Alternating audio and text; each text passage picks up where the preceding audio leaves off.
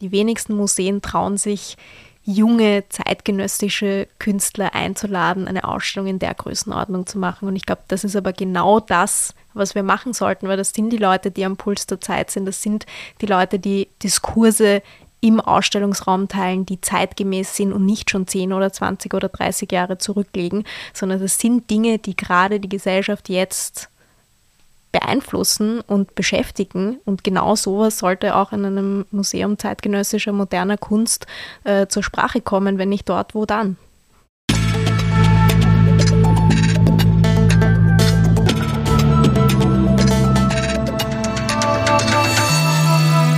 Ausgesprochen Kunst. Der Podcast mit Alexander Gieser.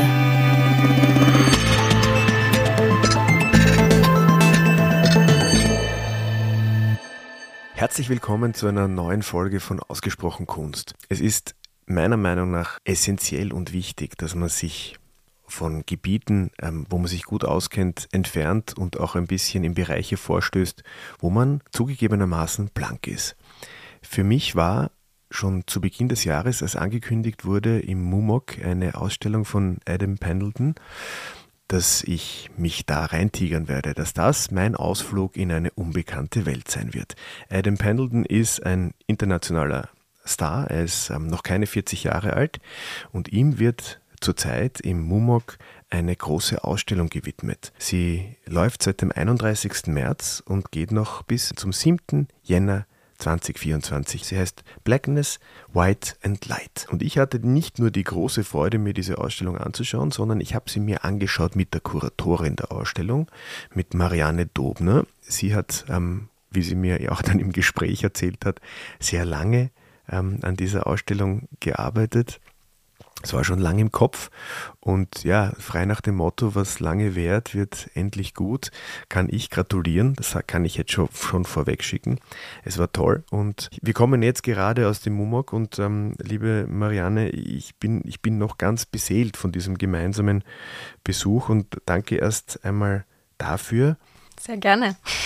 Und jetzt willkommen. Es ist ja quasi eine, eine sehr schnelle Gegeneinladung, weil ähm, du hast, ähm, wie ich ähm, vergangene Woche angefragt habe, ob wir, ähm, ob, ob wir vielleicht reden könnten über den Adam Pendleton im Mumok. Hast du gesagt, ja, aber zuerst gehen wir mal in die Ausstellung. Und da war ich dann irgendwie sehr erleichtert, weil ich muss sagen, ich habe es auch, glaube ich, damals schon gesagt, ich bin ziemlich blank. Und jetzt bin ich nicht mehr blank. Das heißt aber nicht, dass ich nicht jetzt ganz viele Fragen habe an dich. Das ist gut so. Ja. Ähm, du hast in der, in der, wie wir jetzt ähm, durchgegangen sind, gesagt, ähm, du bist dauernd am, am, am, Rumführen. Wie, viele, wie oft warst du denn schon in der Ausstellung? Also Nach Eröffnung. Eröffnet haben wir ja am 30. März. Davor gab es Fundraising-Dinner und diese ganzen Geschichten. Aber ich glaube, ich habe jetzt so fast täglich eine Führung äh, mhm. gehabt, mindestens. Okay. Und fallen dir da immer wieder neue Sachen ein oder ist es dann schon so ein bisschen Routine? Äh, für mich, glaube ich, wird es oft zur Routine, aber äh, wie das auch bei dir heute so ist, jeder Mensch sieht natürlich auch wieder was anderes in den Arbeiten mhm. und bringt mich dann wiederum auf Dinge, die ich vorher so gar nicht gesehen habe. Und das macht es für mich total spannend, mit unterschiedlichsten Leuten durch die Ausstellung zu gehen. Deswegen bin ich eigentlich immer ganz froh, wenn die Leute blank sind und nicht schon mit ihrem mhm. Buchwissen in die, in die Ausstellung gehen, sondern sich auch ein bisschen darauf einlassen. Mhm. Ein bisschen was, also ich habe eine, ein, ein, ein Quick Research gemacht gestern aber das war wirklich nur sehr quick. Und, ähm, aber ich habe zumindest, ähm, da ist hängen geblieben, dass er 2017 schon einmal ähm, in, in einer Gruppenausstellung in der Kunsthalle war. Also eigentlich unweit vom Mumok, ja, war Nachbarn. Pendleton, Nachbar, war schon mal ähm, Adam Pendleton, Pendleton ähm, in Wien. Ähm, und das war aber auch eigentlich so ziemlich genau der, der Zeitpunkt, du hast gesagt, wo deine Auseinandersetzung mit ihm begonnen hat? Fast. Also ich würde mhm. sagen, sie hat ein bisschen früher begonnen. Er hat ja 2015 äh, schon in Venedig einen Pavillon bespielt und davor bin ich tatsächlich über so Freeze-Artikel über ihn gestolpert und hat mich total beeindruckt. Und dann war er 2016, als ich im MUMOG angefangen habe zu arbeiten, tatsächlich die erste oder eine der ersten äh, Projektvorschläge, die ich in der Gruppe präsentiert habe. Und jetzt hat es doch fast sieben Jahre gedauert, mhm. bis wir ihn ausgestellt haben. Ja. Na, manchmal, äh, manchmal dauert es ein bisschen länger. Ähm, jetzt muss man sagen, ähm, und das war eigentlich so mein erster Gedanke, äh, wie ich dann gestern so gelesen habe, was der schon alles gemacht hat, ist ja also, also ein, ein Star. Ja. Ähm, hierzulande wahrscheinlich relativ wenigen Menschen bekannt, aber in Amerika einer der, einer der Shootingstars des vergangenen Jahrzehnts wahrscheinlich. Der amerikanische Konzeptkünstler Adam Pendleton wurde 1984 in Richmond, Virginia geboren. Seine künstlerische Praxis umfasst Malerei, Collage, Skulptur, Video und Performance, wobei das Wechseln und Verbinden verschiedener Medien für ihn zentral ist. In seinen Arbeiten setzt er sich mit Themen wie Identität, Sprache und Rassismus auseinander. Nach seinem Umzug nach New York im Jahr 2002 feierte der junge Künstler schnell erste Erfolge.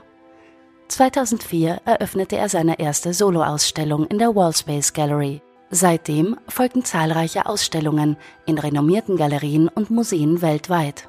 Pendletons Kunstwerke sind oft politisch und sozial engagiert und setzen sich kritisch mit unserer Geschichte und aktuellen gesellschaftlichen Zuständen auseinander. Seit 2008 baut ein Großteil seines Övres auf der Idee des Black Dada auf. Dabei untersucht er die Beziehung zwischen Blackness, Abstraktion und Avantgarde. Als wichtiger Vertreter der zeitgenössischen Kunstszene trägt Pendleton mit seinen Arbeiten dazu bei, grundlegende gesellschaftliche Debatten anzustoßen und zu fördern grundsätzlich mal ist es toll, dass so ein Künstler dann nach, dann nach Wien kommt und sagt, okay, ich mache eine Einzelausstellung im Mumok. Äh, und du hast gesagt, er hat alle Arbeiten für diese Ausstellung produziert. Genau, also abgesehen von den Filmarbeiten, ja. äh, die haben wir retrospektiv zusammengesammelt, aber äh, die ganzen Drucke, die man mhm. in der Ausstellung sieht, sind tatsächlich für die Räumlichkeiten geschaffen mhm. worden, was jetzt natürlich auch nicht ganz stimmt, weil ich habe dir das auch vorher erzählt, er arbeitet ja seriell, das heißt, er hat Serien, die er teilweise schon 2008 begonnen hat, an denen er unendlich weiterarbeitet und die sich auch nach der Ausstellung äh, weiterentwickeln werden, aber die Arbeiten, die man jetzt sieht, sind tatsächlich für die Räumlichkeiten geschaffen worden. Mhm. Na gut, du sagst, 2016 hast du das Thema vorgeschlagen. Vor sieben Jahren, da hat sich natürlich bei, bei Adam natürlich auch einiges verändert. Viel oder? verändert, ja. Also äh, ich muss tatsächlich sagen, eines der größten Dinge, die mich überrascht haben, war äh, das Element der Farbe, mhm. äh, das er in, die, in der Ausstellung mit eingebracht hat. Das ist natürlich etwas, was man in den Filmen schon länger sieht, dass er auch mit farbigen Elementen arbeitet, aber in den physischen Arbeiten, den gedruckten Arbeiten war das eine völlige Neuerung und ich muss tatsächlich sagen, wir haben das auch relativ spät erst äh, zu sehen bekommen, äh, weil er sozusagen bis zur letzten Sekunde noch an den ganzen Dingen gearbeitet hat. Und gerade die Black Dada Paintings äh, sind ziemlich kurz vor Schluss noch produziert worden. Mhm. Und äh, dass da dann nochmal so viel Farbe ins Spiel kommt, hat mich tatsächlich wahnsinnig überrascht. Aber das macht doch so spannend, mit lebenden Künstlern zu arbeiten, nicht? Mhm. Also, äh, ja. dass man bis zur letzten Sekunde eigentlich überrascht ist, was dann schlussendlich äh, ins Museum gelangt. Mhm. Auch wenn man natürlich sich ja jahrelang darüber unterhält und äh, Werklisten ohne Ende macht, aber mhm. ähm, man muss eben spontan bleiben und das macht es auch so besonders, mit lebenden Künstlern zu arbeiten. Mhm. Gehen wir vielleicht chronologisch durch, weil ich glaube, dann kann ich nämlich am, am allerbesten noch so ein bisschen in meinem Gedächtnis kramen, was mich, was mich so beschäftigt hat, während wir mhm. durchgegangen sind. Also ähm, auffallend ist natürlich, man, also ich, ich, war schon ein bisschen früher da, und dann kommt man rein und dann sieht man durch diese Glasscheibe dann in diesen ersten großen Raum und da sieht man sehr großzügig gehängt, ein paar größere, ähm, ich sage jetzt mal Leinwände, aber es sind, es sind ja Leinwände. Leinwände sind es. Aber es ist, ähm, da kommen wir dann noch später drauf. Ähm, und, und es ist äh, das ist natürlich eine unglaubliche Großzügigkeit. Und ähm, wir sind dann hineingegangen, haben uns getroffen, sind hineingegangen und dann hast du erzählt über diese Black Dada und das ist natürlich etwas, was, wenn man jetzt mal ganz schnell den, den, den Künstler googelt, dann kommt man relativ schnell darauf. Genau. Ähm, das ist natürlich, und Dada ist natürlich ein Begriff, der tief verankert ist, in der, auch in der europäischen Kunstgeschichte. Ähm, was können wir uns darunter vorstellen? Also das ist ja tatsächlich ein Begriff, den Adam für sich selber hergenommen hat. Das ist kein Begriff, den er selber erfunden hat. Also es ist tatsächlich ein Begriff, der auf ein Gedicht von äh, Leroy Jones zurückgeht, äh, dann Amiri Baraka, ähm, der sich natürlich wiederum auf diese Dada-Bewegung äh, bezogen hat und auf äh, das Dada-Manifest von mhm. Tristan Jara von 1918. Äh, mhm.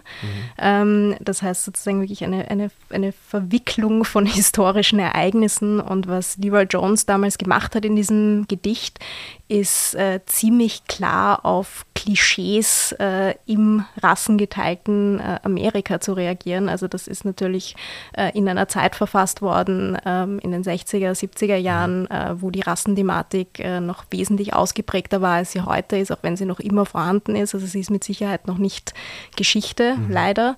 Ähm, aber nichtsdestotrotz gab es sozusagen auch noch Gesetze, die, die, die viel stärker sozusagen das schwarze Leben eingeschränkt haben. Und äh, das ist ein Begriff, den er sich sozusagen für seine Praxis als, als Anfangspunkt eigentlich genommen hat, weil ähm, wenn man Adams Praxis verstehen will, dann muss man auch ein bisschen verstehen, wo sie herkommt. Äh, das, was man am Ende sieht, ist natürlich das Endergebnis, aber ähm, er ist ein unfassbar belesener Künstler, der sich äh, wirklich nicht nur durch die Kunstgeschichte, sondern durch Geschichte äh, generell, durch Philosophiegeschichte und äh, sonstige Dinge wälzt, durch äh, politische Geschichte und da wirklich unterschiedlichste Quellen, Quellen konsultiert und die auch für sich sammelt. Also ähm, sein Ausgangspunkt ist eigentlich etwas, was er den Black Data Reader nennt. Also so wie man es von der Uni kennt. Okay. eine, eine Ansammlung an kopierten Text- und Bildquellen, die mhm. dir sozusagen einen Einblick in seine, seine Praxis geben sollen. Und das ist für die meisten Kuratoren auch der erste Berührungspunkt. Also in der Vergangenheit gab es den Black Data Reader nicht als Buch, mhm. sondern er hat das kopiert, ähm, hat das zusammengebunden mit so einer ganz oldschool Spiralbildung und mhm. hat dir den Reader dann in die Hand gedrückt und hat gesagt, lies das mal. Und dann reden wir und weiter. Dann reden wir weiter. Ja, eh gut, ja. Und mittlerweile gibt es das in publizierter Form. Also mhm. äh, der Black Data Reader ist 2017 das erste Mal erschienen. Mhm. Das MoMA hat eine zweite Version dieses Readers herausgebracht. Äh, das ist auch ein Reader, der sich natürlich immer wieder verändert. Also es gibt Kerntexte wie eben dieses Gedicht von, von Leroy Jones, mhm. äh, Black Dada Nihilismus, mhm. äh, das immer drinnen zu finden ist, aber mhm. andere Texte verändern sich natürlich auch mit der Zeit und das ist sozusagen für ihn auch so ein bisschen lebendige Praxis, mhm. äh, sich mit diesen Texten äh, auseinanderzusetzen. Das ist natürlich auch interessant, weil das Texte sind, die man auf den ersten Blick nie in einer einzigen Publikation finden würde, sondern äh, Dinge, die mhm. aus unterschiedlichsten Quellen eben zusammengesucht werden und dann von ihm aus seiner Perspektive kollagiert werden, mhm. nicht? Also man hat dann mhm. Texte von 1917 gegenübergestellt einem Artist-Statement von äh, 2007. Und man merkt dann natürlich schon auch sehr, wie oft sich Künstler tatsächlich auf historische Quellen beziehen, ohne dass sie das vielleicht bewusst mhm. machen oder, oder auch ein Statement äh, mhm. dazu haben. Ja. Mhm. Also dieser Reader ist, ähm, wird ständig erweitert. Ähm, und genauso ja auch die, diese Serie genau. ähm, Black Dada. Paintings. Paintings. Genau. Wenn er 2008 damit begonnen hat, die ist also ongoing.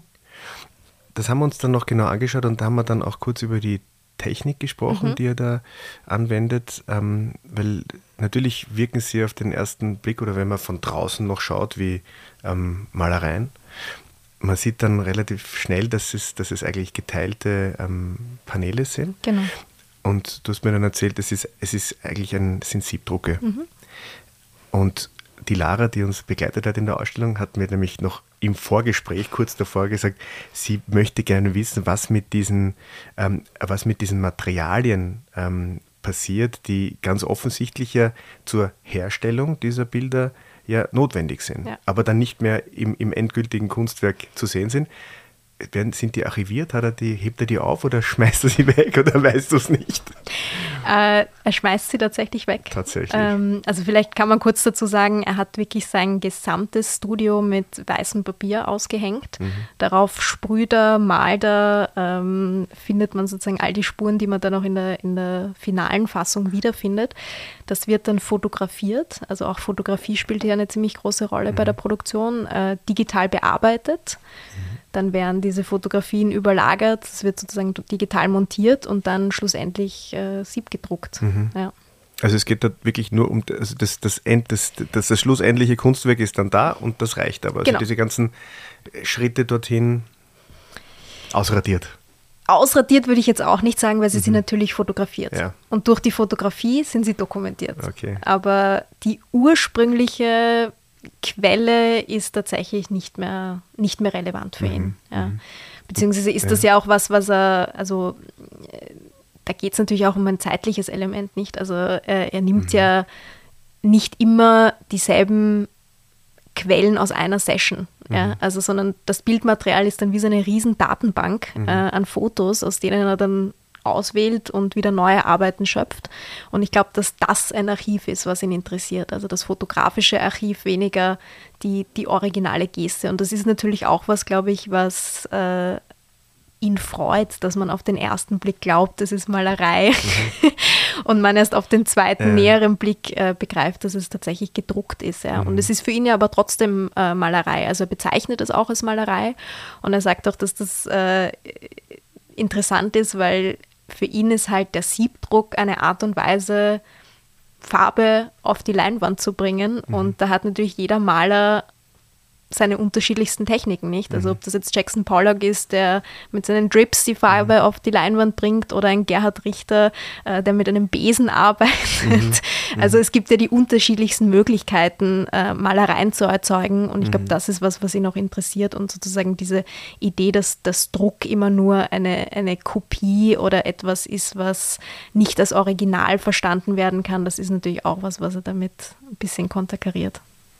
Ja, ich glaube so der Siebdruck, ich meine, also spätestens seit, seit Warhol. Warhol. Ich meine, darüber haben wir natürlich auch gesprochen. Kann ich jetzt so en passant sagen, dass mir deine Ausstellung, Warhol-Ausstellung gut gefallen hat. Freut mich. Ähm, aber ich glaube, dass diese, dass, dass, dass das eben, dass, da- dass, dass also ein Siebdruck eine total jetzt anerkannte und verbreitete ähm, Mö- Möglichkeit ist, so wie du sagst, einfach das auf die Leinwand zu bringen und man hat dadurch auch ja unglaubliche Vorteile. Aber es gibt immer nur das eine Ding, oder? Also, Genau. also das wäre natürlich eine Möglichkeit, dann sagen sie, okay, da kann man auch re reproduzieren. Ich meine, Man Warhol kann jetzt gemacht. natürlich auch sagen, dass auch der Warhol-Siebdruck nicht Mhm. immer eine exakte Kopie war. Nicht? Ja. Also bis zu diesen späten Portfolios aus den 70er Jahren war jeder Siebdruck trotzdem ein Original, Mhm. weil er das ja zum Teil auch wieder übermalt hat und damit zu einem Unikat gemacht hat. Mhm. Und ich meine, der hat natürlich genau mit dieser Idee gespielt, dass die Leute auch immer den ersten Druck haben wollten Mhm. und hat dann seine, seine Serien auch wie immer mit 1 von 100 nummeriert. Und es war wirklich jedes, jeder Druck quasi der erste Druck. Na gut, ich meine, muss man auch sagen, das ist ja, also jetzt, jetzt driften wir vielleicht ein bisschen ab, aber, aber viele Menschen haben ja doch, doch, doch noch irgendwie so diese Idee, dass es irgendwie auch diesen handwerklichen Prozess braucht. Und wenn man jetzt die Farbe mit so einem, bei einem Siebdruck mit der Hand da jetzt durch dieses, ähm, da, dann ist es ja ein, ein jedes Mal ein anderer Druck, Ein, ein, eine andere, eine Ganz andere genau. Intensität. Ganz genau. Ähm, ich glaube, der große Unterschied ist dann, wenn etwas ähm, äh, mechanisch oder am, am Computer Offset oder so ähm, dann gemacht wird. Aber, aber das, also diese Gefahr haben wir beim Adam nicht, weil das ist also jedes Mal ein, Ein Unikat. Ein Unikat. Genau. Ja. Gut, und dann haben wir, dann ist in diesem riesengroßen Raum da unten noch in den zwei extra, ähm, wie sagt man dazu? Räumen? Seitenschiffen, Seitenschiffen nennen wir sie. die in den Seitenschiffen ähm, etwas, äh, wo was, was ja dann eigentlich auch, was ich überhaupt nicht erwartet habe. Es war ein, ein Aspekt, den ich, den ich gar nicht ähm, erwartet habe, äh, skulptural eigentlich, aber inhaltlich natürlich macht das total Sinn. Es geht wieder um, um, um das Wort oder um Schrift, in dem Fall um, Genau. um, um eine universelle, um das Morsen. Und ähm, du hast mir dann erklärt, worum es da geht. Ich habe ich hab ein bisschen was, aber ich habe wieder schon einiges vergessen. Äh, äh, schilder bitte ganz kurz, was es damit auf sich hat. Ja. Also in den Seitenschiffen haben wir Code Poem Skulpturen. Das ist auch eine Serie, die ja tatsächlich schon 2008 begonnen hat, zur gleichen Zeit, also mit den Black Dada Paintings angefangen hat. Deswegen fand ich das auch als Gegenüberstellung äh, total schön, weil das da eigentlich die ersten beiden Serien gewesen sind, wo er sich mit diesen Black Dada Begriff auseinandergesetzt mhm. hat und das waren die ersten physischen Auswirkungen dieser, mhm. dieser, dieses Black Data Readers in Wirklichkeit. Mhm. Ähm, die waren ursprünglich auch im Außenraum präsentiert. Ähm, okay. Also das waren wirklich auch Skulpturen, die man äh, im, im, ja, als in, in der Öffentlichkeit äh, sehen konnte und die eben mhm. nicht an, an, Museumsräumlichkeiten oder Galerienräumlichkeiten gebunden waren. Und äh, was Adam in der Vergangenheit ja sehr häufig gemacht hat, ist, sich an kunsthistorischen Quellen zu orientieren. Also bei mhm. den Black Dada Paintings war das Soluit oder mhm. eben dieser Black Dada Begriff von Leroy Jones. Äh, bei den Code Poem Skulpturen ist das Hannah Wiener äh, gewesen, ähm, nämlich diese Code Poems, also diese Gedichte, wo sie sich wiederum äh, gefragt hat, wie man es schaffen kann, zu einer universellen Sprache zu kommen, die geografische Grenzen, die kulturelle Grenzen, die ästhetische Grenzen überschreitet. Mhm. Ähm, und das ist natürlich auch was, was Adam unfassbar stark interessiert. Wie kann so eine universelle Sprache denn aussehen? Hannah Wiener ist dann eben auf den Morsecode äh, gekommen mhm. und hat dann eben daraus ähm, diese elementare Formensprache eigentlich entwickelt, also aus Kreisen, rechteckigen, Dreiecken äh, bestehend, mhm. die sehr einfach äh, zu entziffern sein sollte und sozusagen auch ähm, für Leute aus aller Welt äh, funktionieren. Und er hat eben diese Skulpturen, also es sind tatsächlich Keramiken, mhm. Äh, die auf den ersten Blick eben auch nicht so aussehen, als wären sie Keramiken, ähm, die ähm, metallisch glasiert sind, mhm. wirken eigentlich fast so wie Aluminium-Skulpturen. Äh, mhm. Und an dieser Idee hat er sich äh, orientiert und eben so Art Code Poems am Boden äh, installiert, mhm. äh, die man, wenn man möchte oder Morsecode, dem Morsecode mächtig ist, möglicherweise könnte. auch entziffern könnte. Mhm. Ja. Mhm. Aber du hast das vorher in der Ausstellung eigentlich total schön gesagt. Es geht wirklich mehr um diese Möglichkeit, mhm. äh, es zu entziffern, nicht unbedingt, dass man das jetzt mhm. schlussendlich wirklich tun kann. Mhm. Ähm, entziffern ist ein ganz gutes Stichwort, weil wie wir dann weitergegangen sind, ist mir aufgefallen, da steht natürlich ein Hinweis, weil die am Boden liegen, dass man da vorsichtig sein mhm. soll, nicht stolpern. ähm, aber da steht ähm, rot ähm, mhm. auf Englisch. Mhm. Und drunter in Schwarz auf mhm. Deutsch. Und diese, diese ähm, Reihung, zuerst Englisch und dann Deutsch, hast du dann gesagt, das war ein, ein Wunsch auch vom, vom Künstler. Ähm, das wollte ich jetzt nur mal so einfach hier gesagt haben, äh, was mich aber eigentlich dann interessiert, weil der Katalog, ähm, der ist ja ähm, im, in Entstehung, war heute der Im, Fotograf, im Werden. im Werden, heute noch der Fotograf da, weil ihr ganz unbedingt ähm, Ausstellungsansichten in diesen Katalog ähm, hineinpacken wollt. Der Katalog wird ähm, Gibt es einen englischen und einen deutschen oder gibt es genau. einen zweisprachigen? Nein, Englisch und Deutsch. Okay. Äh, hat zu viel Zeichen, als dass man alles in einen äh, Katalog kriegen würde, daher zwei. Ja. zwei ähm, da interessiert mich jetzt natürlich, wie viele, macht sie das in der gleichen Auflage? Äh, es ist leicht unterschiedlich. Ja. Äh, das ist es kommt eigentlich immer ein bisschen drauf an, weil wir arbeiten ja mit dem Walter König auch als Verlag mhm. zusammen. Das heißt, der Verlag äh, hat immer unterschiedliche Wünsche, ob das am amerikanischen Markt mehr funktioniert oder mhm. am deutschen Markt mehr mhm. funktioniert, aber es ist tatsächlich so, dass wir in dem Fall äh, fast mehr englische Exemplare mhm. haben als, als deutsche Exemplare. Ja. Für den internen Museumsgebrauch ist es relativ ausgewogen, würde ich mhm. sagen. Weil ich denke mal, das ist, also erstens ähm, ist das ja Englisch halt, also ist ja. natürlich keine universelle ja. Sprache, aber ja. ähm, halt äh, hunderte Millionen Menschen, ähm, die sich für Kunst potenziell interessieren, können halt Deutsch nicht. Genau. Aber ähm, ich finde es trotzdem eine interess ein interessanter Aspekt und du hast auch gesagt, das ist ganz bewusst, weil ihr diese Ausstellungsansichten da ähm, hineinnehmen wollt, weil er ja auch auf die Räume ähm, reagiert und ganz, also ich sage jetzt mal, die, die Fotos, die von der Ausstellung dann mhm. gemacht werden, das ist dann auch dann erklärend. Ähm, für ihn dann auch.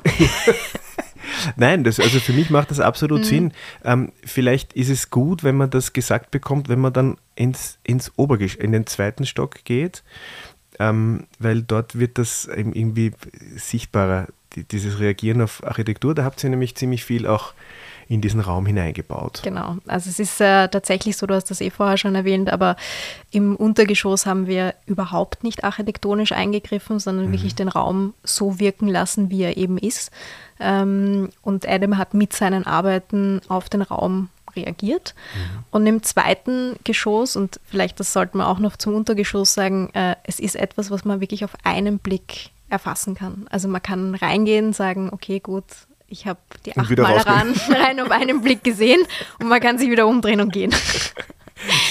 ähm, das ist natürlich auch, um ganz ehrlich zu sein, häufig äh, die Art und Weise, wie die meisten Menschen Kunst konsumieren. Mhm. Also man glaubt, sofort alles verstanden zu haben, sofort alles gesehen zu haben. Das ist natürlich die Art und Weise, wie wir auch mit sozialen Medien umgehen. Ähm, man ist völlig reizüberflutet, man sieht tausend Dinge. Am besten rennt man vielleicht noch mit dem Handy und dem Screen mhm. durch die Ausstellung. Aber man hat sozusagen schnell begriffen, worum es geht. Mhm. Und diese Idee, der haben wir dann versucht, zumindest im zweiten Obergeschoss ein bisschen entgegenzuwirken.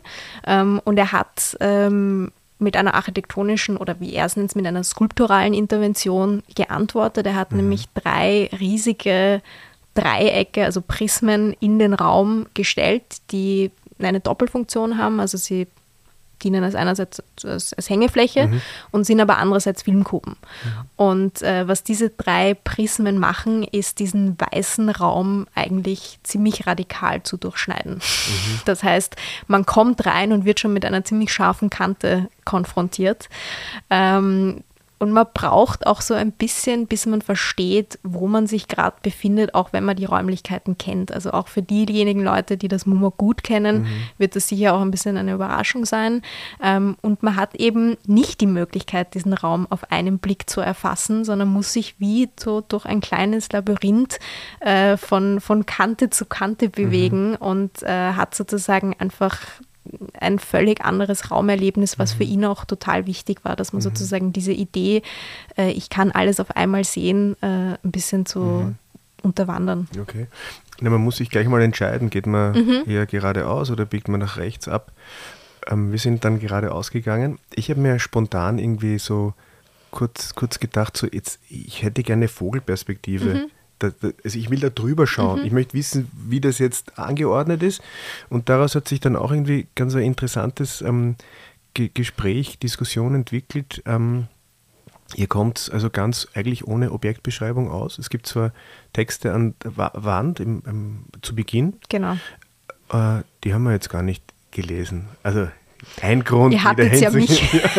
Aber das wollte ich jetzt sagen. Ich, glaub, ich glaube schon, dass man ähm, ich weiß nicht, ob man, ob man sich verlieren kann oder ob man äh, die Gefahr läuft, ein bisschen verloren zu sein.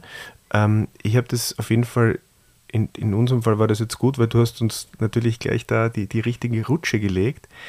Aber ähm, du hast dann gesagt, dass diese ganze Ausstellung auch so, also ohne diese einzelnen Objektbeschreibungen auskommen möchte, weil es irgendwie als Gesamterlebnis mhm. ähm, wirken soll. Und ich habe das dann eigentlich auch so ähm, empfunden.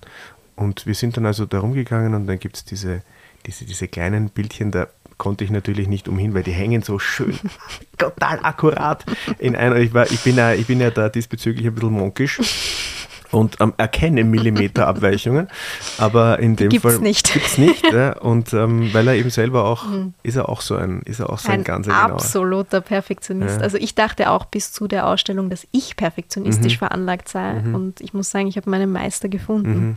Mhm. Adam. Adam ist der Meister des Perfektionismus.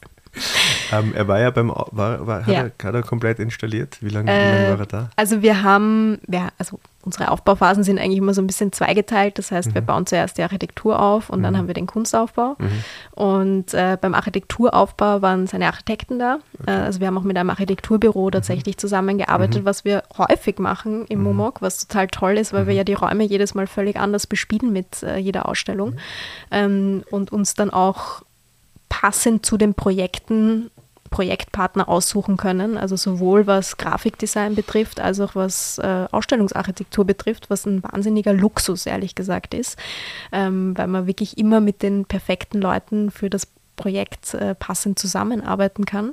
Ähm, und er ist dann für den Kunstaufbau gekommen und mhm. da haben wir fleißig gehängt. Mhm. Mhm. Was da oben dann passiert in dem zweiten Geschoss, ähm, so dann der Deep Dive mhm. in, ins, ins Werk hinein. Äh, ich glaube, das unten kann man, das hast du ja auch gesagt, da kann man irgendwie so, da kann man sich dieser Tiefe irgendwie noch entziehen, mhm. wenn man möchte. Das gelingt einem eigentlich oben dann nicht mehr, weil man dann tauchen ganz viele Fragen auf, auch durch die Fülle der Objekte, ähm, diese serielle Arbeiten der, ähm, Milas? Milers. Milers, mhm. ja. Ähm, und ähm, dann, du hast es natürlich ganz geschickt gemacht, weil, also, was man noch nicht weiß, dass in diesen Prismen drinnen, du hast es schon gesagt, aber wenn man reinkommt, weiß man es noch nicht, da laufen die Videos. Genau. Und da hast du uns dann so ähm, das erste, zu dem ersten Video gezeigt, da, da bin ich noch so, mhm. wie es für mich typisch ist. So, man schaut rein, aha, Video, hm, geht wieder raus. Ähm, dann zum zweiten, das schon, äh, das, das war diese Arbeit, wo, sie, wo er mit wo Toy er, Soldier, äh, ja. Wo, dieses Denkmal, das Denkmal mhm. ähm, da in Richmond, in seiner mhm. Heimatstadt, mhm. ähm, diese Auseinandersetzung mit Black Lives Matter Bewegung, äh, wo, wo, dieses, wo dieses Reiterstandbild von so einem ähm, du hast den, wie, wie, also Robert E. Lee, ja. äh, ein, ein, das war ein General des konferierten Heeres, äh, mhm. der eben 1890 äh, in Richmond einen, ein Reiterdenkmal mhm. erhalten hat und äh, die Statue ist dann 2021 als Antwort auf die Black Lives Matter Proteste mhm. 2020 entfernt worden. Mhm. Und da hat er ein, ein, Video gemacht und das ist, hat viel mit Musik, viel mit Spotlight, also du hast dann auch gesagt, dieses, man, man wird so gezwungen hinzuschauen, mhm. äh, und es, es regt auf jeden Fall total zum, also das macht nachdenklich, wenn so Leute wie er das nämlich jetzt nicht, nicht banal oder ähm, vor sich hertragend thematisieren, sondern einfach nüchtern darauf ja. hinweisen und, und einen starken künstlerischen Ausdruck da hinein. Also mich hat das, mich, mich hat das auf jeden Fall äh, bewegt, dieses Video, und da waren wir schon etwas länger drinnen. Und dann wird schon bisschen mehr klar, wie er so seine Bildsprache auch findet. Und da jetzt meine Frage dazu, geht er vom, vom Film aus oder vom Foto oder vom Ich glaube, er geht vom Text aus. Okay. ja, Für sich. Okay. Ähm, mhm. Aber Text kann natürlich auch Emotionen hervorrufen. Ich glaube, das mhm. ist das, äh, was man oft vergisst. Aber wenn man ein richtig gutes Buch liest äh, oder einen richtig starken Text mhm. oder auch ein richtig äh, interessantes Gedicht, dann ist das was, was einen auch auf einer emotionalen Ebene berühren kann. Mhm. Und das ist, äh, glaube ich, etwas, was er in den Film übersetzt. Mhm. Also auch über die Soundcollagen, die er ja auch selber anfertigt. Also da nimmt er wirklich unterschiedlichstes Material. Es ist zum Teil existentes äh, musisches Material, zum Teil Reden, zum Teil Handyaufnahmen eben auch aus diesen mhm. Black Lives Matter Demonstrationen, zum Teil extra komponiert für die Filme, also ein unfassbar aufwendiges äh, Arbeiten am Sound und ich glaube, der Sound ist aber auch genau das, was die Leute dann dazu bewegt, in den Räumen zu bleiben, denn mhm. nur das, das Visuelle äh, erreicht einen auch nicht. Und deswegen glaube ich, ist auch diese Idee des Gesamtkunstwerks für ihn so wichtig, weil ein Gesamtkunstwerk natürlich auf allen Ebenen funktioniert. Ein mhm. Gesamtkunstwerk funktioniert auf körperlicher Ebene. Mhm. Äh, das, das, das soll Augen, Ohren, alle Sinne ähm, mhm. beeinflussen. Und das ist natürlich was, was, was er mit seinen Filmen, glaube ich, viel stärker macht als mit den, mit den mhm. ähm, physischen Arbeiten. Ne, der Sound ist natürlich wichtig, so wie du sagst. Ähm, Sound ist auch sehr toll, weil ihr habt mhm. tolle Soundpaneele. Mhm. also das kann man sich schön reinschauen. Die willst du nach der Ausstellung haben. ich melde mich schon mal an für diese herrlichen Soundpaneele. Ähm, na, und dann sind wir noch ähm, in einem Raum, da hast du gesagt, mit dem äh, mit dem Video hast du dich ganz intensiv auch oder mhm. intensiver als mit allen anderen auseinandergesetzt, weil du darüber auch einen, einen Text geschrieben hast? Richtig? nicht nicht darüber, aber ich habe mich für meinen, meinen mhm. Text äh, mit den Filmen eben auch mhm. ziemlich stark auseinandergesetzt mhm. und äh, hab, es war, also um das zu benennen, es ist mhm. ein Porträt von Jack Halberstam, mhm. Also äh, die ganze filmische Praxis bei Adam dreht sich eigentlich um Porträts äh, und Toy Soldier ist ein bisschen eine Ausnahme, weil das eben ein Porträt von dieser Reiter Statue ist, also mhm. nicht von einem Menschen, der äh, noch lebt. Aber die anderen sind wirklich äh, ziemlich auch etwas längere Porträts von Persönlichkeiten, die ihn, glaube ich, sehr, sehr stark in seiner Praxis äh, beeinflussen, die aber auch für den amerikanischen Diskurs unfassbar wichtig sind und die vielleicht im europäischen Raum gar nicht so bekannt sind, aber das ist auch etwas, was ihn total interessiert hat, wie diese Videos im europäischen Kontext wahrgenommen werden, im Kontrast äh, zu einem amerikanischen Kontext. Mhm. Ähm, Rubinell Sales, Jack Halberstam, Ishmael Houston Jones, das sind alles Persönlichkeiten, die man wirklich in den USA relativ gut kennt, äh, weil sie sozusagen auch Teil der eigenen Geschichte sind. Äh, und es sind Persönlichkeiten, die man hier vielleicht nicht auf den ersten äh, mhm. Blick kennt, aber es ist auch eigentlich nicht wichtig, weil sie selber ihre eigene Lebensgeschichte erzählen und einen selber eigentlich Teil dieser Geschichte werden lassen und das auf eine unfassbar emotionale Art und Weise, die es eigentlich ja, du hast es eh schon gesagt, man, man kann sich dem eigentlich gar nicht entziehen. Mhm. Ähm, und das finde ich so beeindruckend, weil er natürlich in seiner Art und Weise, wie er diese Filme gestaltet, ähm, auch wirklich versucht, auf die Besucher einzugehen. Und das ist etwas, was im künstlerischen Film, finde ich, häufig verloren geht oder mhm. die Leute auch abschreckt. Und ich glaube, genau auch zu dieser Reaktion führen, die ich ja selber auch habe, in Videoräume reinzugehen und mir zu denken, ach, Video, mhm. naja, komme ich zurück oder mhm. schaue ich mir wann anders an. Mhm. Aber er lässt einen eigentlich gar nicht äh, weg. Mhm. Und irgendwie bleibt man dann hängen und wenn man dem Ganzen so drei, vier Minuten gibt, kann man sich dem eigentlich nicht mehr entziehen. Und das mhm. finde ich total toll und spannend, äh, weil das etwas ist, was uns auch wieder mal zwingt, zuzuhören. Mhm. Und ich glaube, das ist etwas, was wir im Alltag immer weniger tun äh, und immer, also eine Welt, die halt einfach auch einfach schnelllebiger wird und äh, wo immer schnell alles äh, präzise und kurz und knapp gesagt werden muss, dass man Menschen einfach auch mal einen Raum gibt, die 40 Minuten oder 30 Minuten ja. einfach nur erzählen und man ist eigentlich in dieser Hörersituation mhm. und muss sich dem auch ein bisschen ausliefern. Wahrscheinlich gibt es Menschen, die sich dem auch entziehen Definitiv. können, aber ich glaube, es gibt viele, er bietet da viele, viele Häkchen und Türchen. Mhm. Äh, also es ist, glaube ich, vergleichsweise einfach, wenn man jetzt aufmerksam ist und aufnahmefähig. Aber da wird zum Beispiel in dem von dir angesprochenen ähm, Video die Geschichte erzählt von einem, sage jetzt nochmal. Äh, Jack Halberstam, ja. äh, ursprünglich eine Frau, mhm. ähm, mittlerweile Professor, also mhm. Professor, Professor mhm.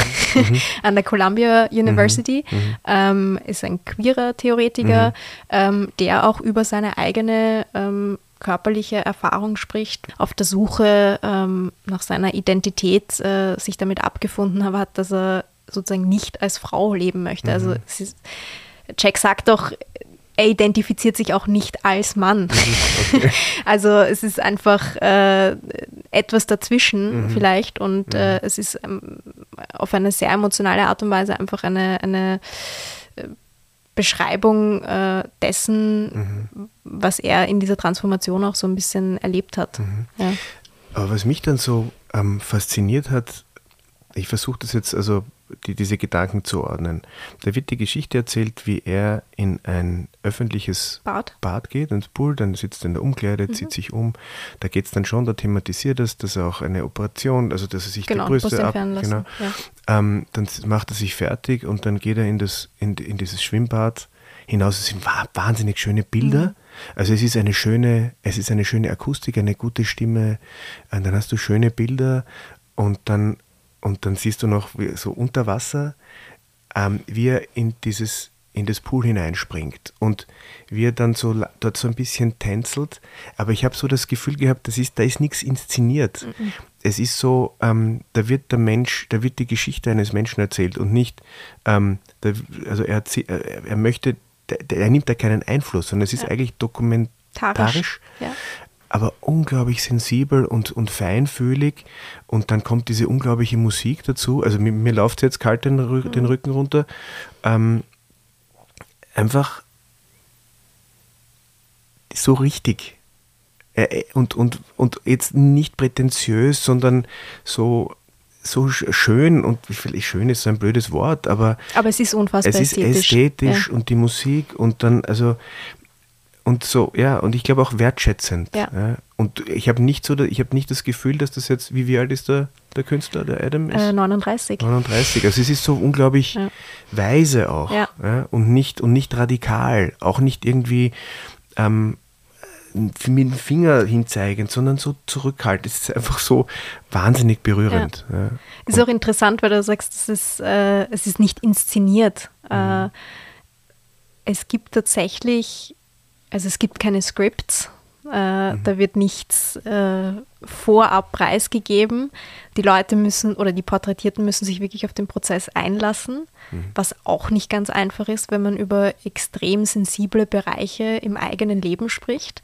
Ähm, und er schafft es aber irgendwie als Interviewer, die Leute wirklich, also ihnen so einen sicheren Rahmen zu geben, dass sie ihre innersten Gedanken äh, mhm. vor einem ausbreiten und das auf einer riesigen Leinwand mhm. und äh, sozusagen sich auch dem aussetzen, dass das öffentlich präsentiert wird. Mhm.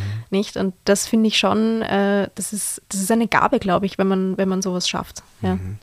Ja. Und das ist, also oft sind diese, diese Filme auch also diese Interview-Sessions mit den Porträtierten, also er hat mir erzählt, Rubinell Sales hat er beispielsweise innerhalb von vier, fünf Tagen äh, aufgenommen. Mhm. Und das ist eigentlich eine Zeitspanne, wo man nicht glauben würde, dass er äh, die Leute so äh, im Innersten packt. Okay. Ähm, und das ist aber einfach, glaube ich, weil er diese, diese Gabe hat, einen sehr sicheren Rahmen für die Pers Personen äh, zu kreieren und mhm. ihnen sozusagen das Gefühl zu geben, ich gehe respektvoll mit deiner Geschichte um und du kannst eben die Geschichte auch selber erzählen und du kannst sie so erzählen, wie sie für dich richtig ist. Also die Personen werden dann schon auch in den Post-Production-Prozess eingebunden. Mhm. Ähm, es werden keine Dinge verwendet, mit denen sie sich nicht identifizieren können oder wo sie sagen, das möchten sie nicht, mhm. Äh, dass das geteilt wird. Und ich glaube, diesen Respekt, äh, den du auch wahrgenommen hast, ist wirklich was, was man auch als Betrachter mhm. bemerkt. Mhm. Ja, das ist auf jeden Fall, also da passieren, glaube ich, ganz viele Dinge, die man in Wellen dann spürt oder, also das ist auch jetzt viel zu frisch mhm. für mich, dass ich da jetzt ähm, darüber urteilen könnte. Aber ich habe mir ist jetzt spontan eingefallen, also wenn ich jetzt, also ein guter, ein, ein, ein guter Porträtmaler oder eine gute Porträtmalerin ähm, schafft das ja auch. Ja. Exakt. Bringt ja mehr daraus, als jetzt einfach das zu malen, was, was jeder was sieht, sondern auch das, was vielleicht dazwischen ist oder ja. was, was in diesen paar Metern zwischen, zwischen Modell und, und, und, und Maler passiert. Also das ist, da, da habe ich mir gedacht, das ist einfach ein sehr guter Künstler. Ja. Also es ist ja genau das, was wir oder was ich von Kunst erwarte. Ja, mm.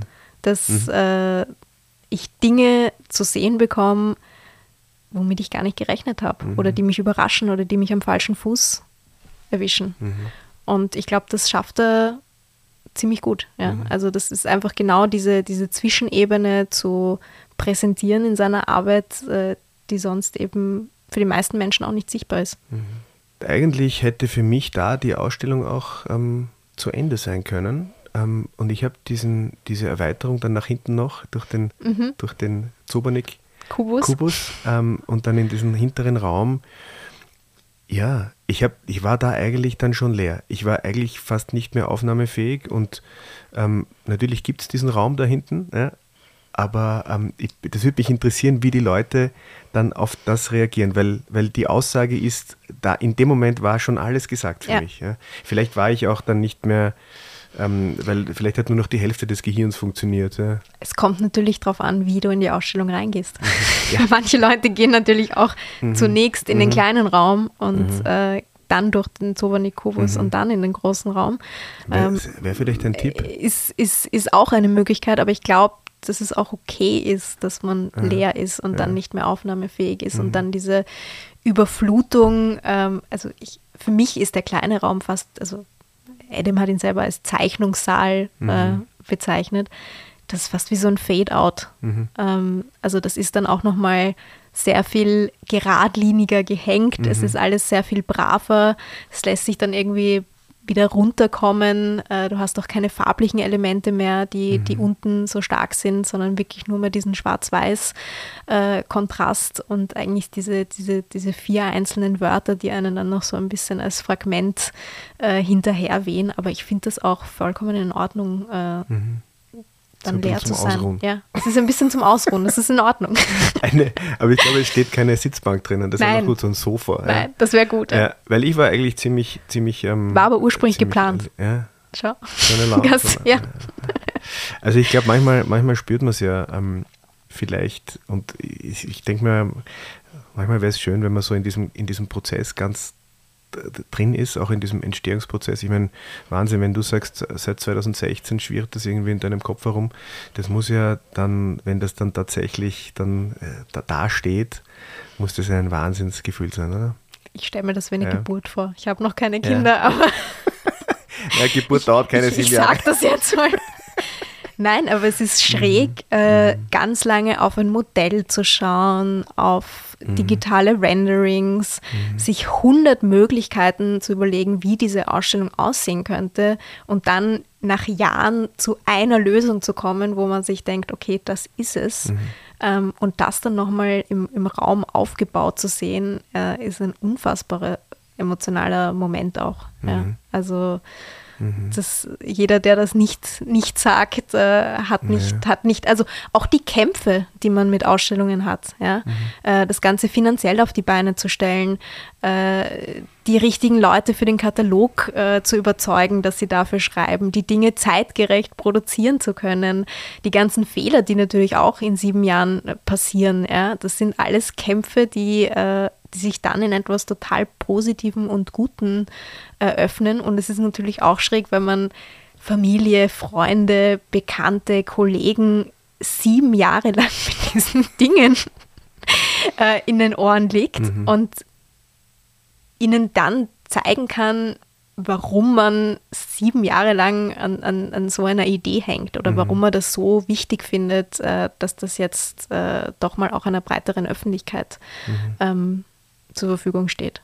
Ja, ich muss sagen, es ist also sehr gelungen. Also wenn ich jetzt diesen Bogen ähm, spanne von ähm, letzter Woche ähm, null Plan. Wir haben, muss ich aber schon sagen, wie wir zu Beginn des Jahres einen ähm, Plan erstellt haben, äh, womit wir uns beschäftigen wollen. Im, Im, Podcast haben wir, war die Ausstellung schon, schon von Anfang an da drinnen. Mhm.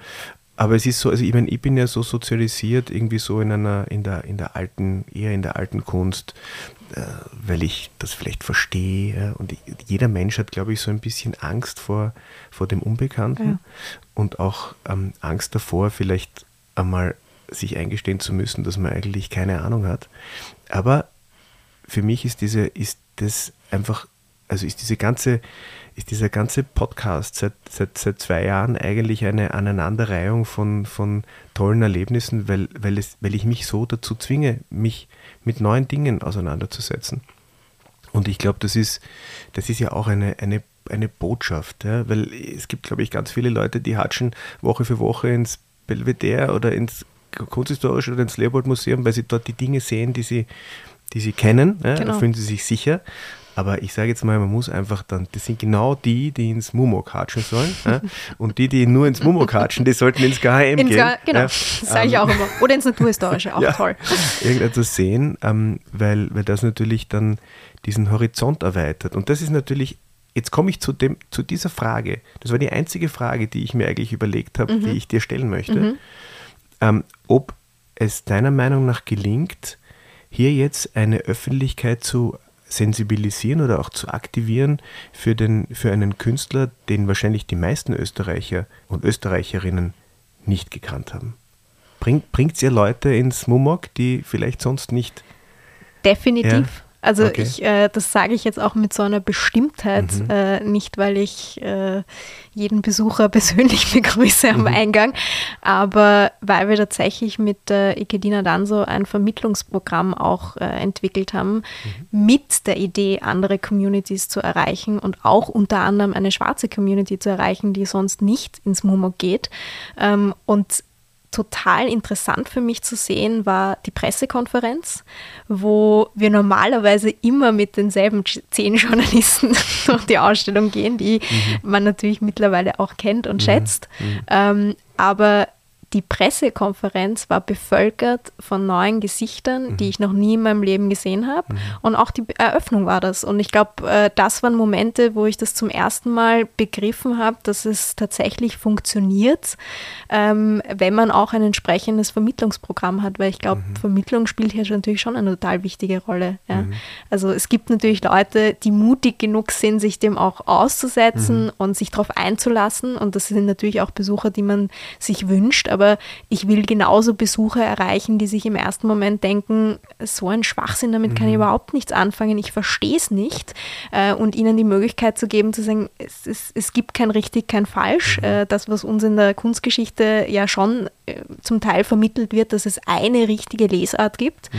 Ähm, es ist was, was einem im Studium ja doch immer wieder auch eingeprägt mhm. worden ist in der Vergangenheit. Mhm. Und zu sagen, es gibt eigentlich keine richtige Lesart in der zeitgenössischen Kunst, das ist das Schöne dran. Du mhm. kannst das drinnen lesen, was du als richtig empfindest und was du als gut empfindest und du kannst es auch schön und schier finden. Mhm. Also das sind Begriffe, die als solche ja auch immer äh, ziemlich ja, ungerne verwendet werden mhm. in einer mhm. äh, akademischen Welt, aber nichtsdestotrotz äh, sind das für mich auch Emotionen, äh, die Kunst in mir auslösen und die können gar nicht richtig oder falsch sein. Also mhm. die sind halt dann Momente, die passieren und ich glaube, äh, wenn man schafft, dass man neues Publikum, neue Personen in das MUMA bekommt und sozusagen deren Sichtweisen äh, auch mitbekommt und das bekommt man in, in, in, in Führungen, die man natürlich macht, ja. Mhm. Oder auch wenn man die Leute anspricht, ja, oder man, also man kommt lustigerweise schon sehr häufig auch ins Gespräch, ähm, dann hat man es, glaube ich, äh, zumindest teilweise erreicht. Aber es ist sicher ein, ein Prozess, der, der dauert, ja, und es ist auch ähm, mit der Ausstellung sicher nicht getan, mhm. aber ähm, dass das das Ziel sein sollte und mhm. dass es auch das Ziel von Adams Praxis ist, glaube ich. Also deswegen sind die Filme zugänglich und sind auch in der Art und Weise produziert, wie sie eben produziert sind, ähm, nämlich eine möglichst niedrige Hemmschwelle mhm. zu zeigen, ähm, ist, ist total wichtig. Mhm. Ja.